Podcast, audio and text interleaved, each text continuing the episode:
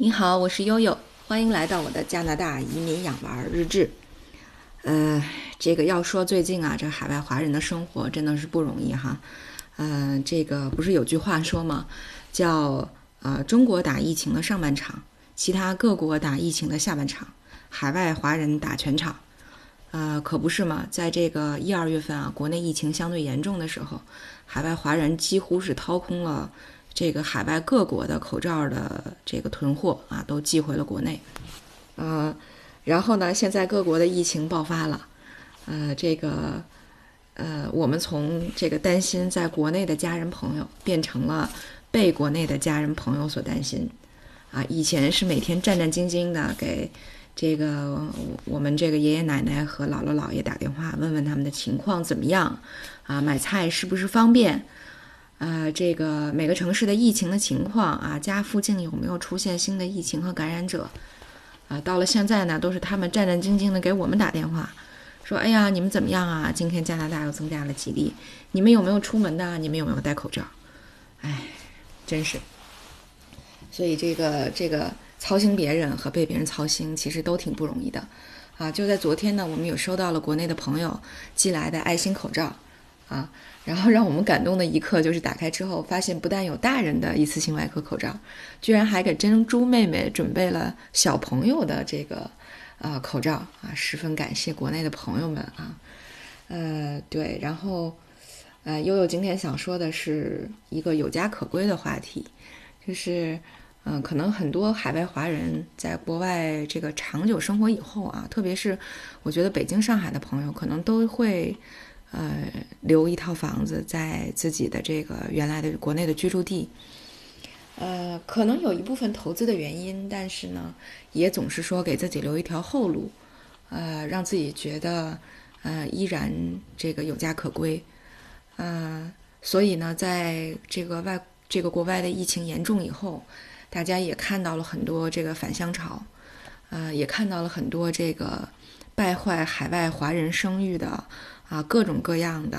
啊，豌豆公主和老鼠屎啊，健身达人们，对。但是我想，可能就是大家不要片面的去把个别的这样的呃这样的案例啊，给这个海外华人背上一个整体的锅，因为确实每个人的情况，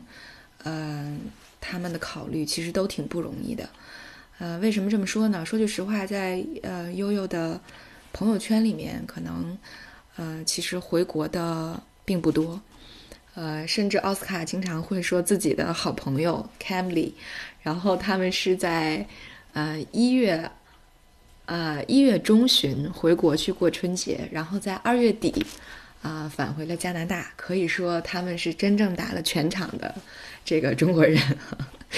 既赶上了国内最严重的情况，然后现在呢，这个加拿大最严重的时刻来临了，他们也没跑了。对，所以实际上，嗯，悠悠周围的加拿大目前回国的朋友真的是没有。对，但是，呃，在其他国家生活的朋友确实有有这样的情况。那我想说的就是，我有一个非常好的一个闺蜜。那她和她先生呢，也是悠悠人生中唯一做媒成功的一对儿俊男美女。那因为工作的关系呢，他们一直是在伦敦生活，然后带着他们一岁多的宝宝。呃，然后在伦敦疫情直线上升以后，那呃，女孩就想说，那如果万一有什么问题的话，孩子实在是太小了，所以他们真的是经过了非常。崩溃的一段旅程啊，把孩子带回了国内，但是呢，他们飞回国的时间正好是三月十六号，这个实行这个，呃，这个呃回国人员都要集中隔离的这样的新规，所以在他们这个到达北京以后，就先送到医院去接受了检测，然后呢，呃，在这个医院又度过医院的隔离区啊，度过了一个一个晚上啊，我真是很难想象，呃，一个年轻的母亲带着一个一岁的孩子。啊，在经历了漫长的飞行以后，我想还是，呃，又到医院的隔离区去去过夜，啊，可以可以想象啊，他的他的这个艰辛，呃，然后在这个反应是这个呃结果是阴性以后呢，又被送到了集中的隔离点啊，现在一直还在隔离点隔离，哎，所以这个我也是觉得其实呃蛮不容易的。但是换句话来想想，呃，如果悠悠是他，呃，如果奥斯卡或者珍珠只有一岁在伦敦的话，呃，我想可能在跨越山河大海，啊，再大的困难我也会克服，也会带孩子回家，啊，毕竟还是呃有家可归的底气，还是胜过了一切吧。我想，对，所以，呃，那些不得不回国的海外华人，我觉得我是非常理解的，呃，但是呢，这些投机主义者，我也是非常鄙视的。对，然后昨天大洋呢又又非常兴奋地跑进来说。哎呀，悠悠，你有没有看到啊？这个，这个，呃，国家这个民防局规定了，说，呃，以后这个外国每家航空公司，呃，经营至我国的航线只保留每周一条一班了，啊，所以可能这个我们乘航班回国都需要正常的理由，呃，正当的理由才可以回国，呃，否则呢，原原则上原则上暂时这一个月是不允许回国的。呃，我觉得这可以理解嘛。为了保障大部分人的权益，确实现在这个全球的疫情非常严重嘛。呃，这个呃，我不代表海外华人，但仅从悠悠个人的立场来讲，呃，为了这个呃国内的亲人朋友们不要再经历第二轮的这个这个呃打击，我觉得呃这个操作我是很理解而且非常支持的，呃。我们现在的生活还是各方面还是比较便利啊。一个是目前加拿大的物价还比较稳定，对。但是在我妈妈和我婆婆不断的敦促下，悠悠也已经开始囤货了啊。这个，因为他们总是跟我说啊，大米一定会涨价，这个，你一定要买大米，好吧？那我们就买大米吧，让他们二老放心啊。我们也要买大米，对。而且呢，现在呢，因为这个像万锦华人超市比较多啊，资源比较多，所以这个万锦这边的华人超市啊，这个也联合开发了一款，呃，华人专用的啊，因为语言环境是中文的这样的一个 A P P，叫 Grocery，呃，G O C E R Y，非常方便。你点进去之后，输入你的邮政编码。呃，然后就会出来附近在送货范围内的几家中超任你选择，那么你可以呃比一下物价以后啊，选择一家超市，啊直接进行网上购物，什么都有啊，这个呃这个肉蛋蔬菜水果啊生活用品，呃这个卫生用品都有啊，非常方便。然后你买完了之后，基本上能够啊保证当天送货，啊像我昨天上午十点多下单。